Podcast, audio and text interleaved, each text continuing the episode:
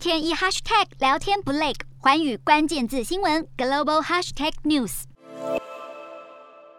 土耳其总统埃尔段表态反对芬兰跟瑞典加入北约，理由是接纳恐怖组织。土耳其口中的恐怖组织，主要是指分离主义组织库德工人党。库德工人党以武力攻击军政机构，也波及到无辜平民。土耳其当局宣称，库德工人党三十多年来与土国之间的冲突，至少导致超过四万人死亡。土耳其、美国、北约跟欧盟都将库德工人党列为恐怖组织。瑞典曾经支持库德工人党附属的民兵在叙利亚与恐怖组织伊斯兰国作战。去年，土耳其召见瑞典大使表达抗议，也有库德工人党的成员在瑞典跟芬兰活动。土耳其在今年曾经要求瑞典跟芬兰将数十名据称是库德工人党的通缉犯移交到土国。根据最新分析指出，库德工人党目前不再从事恐怖活动或袭击平民，甚至协助西方国家在中东地区作战，所以不应该再认定库德工人党属于恐怖组织。土耳其与希腊常年冲突，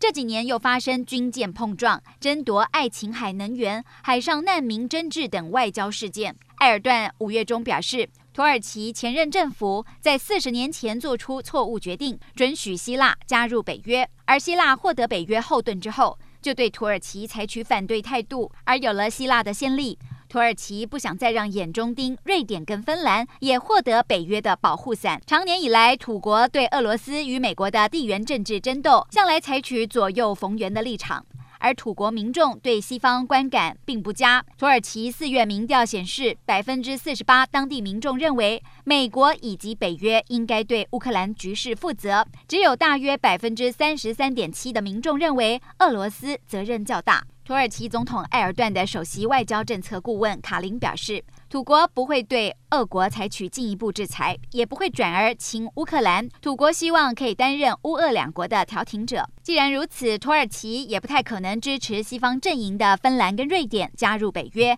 进一步刺激俄罗斯。土耳其之所以刁难芬兰与瑞典，根据《华盛顿邮报》分析指出，主要是因为明年要竞选连任的埃尔段想要迎合土耳其国内反对库德工人党的民族主义选民，或者土国只是希望获得北约国家更多让利。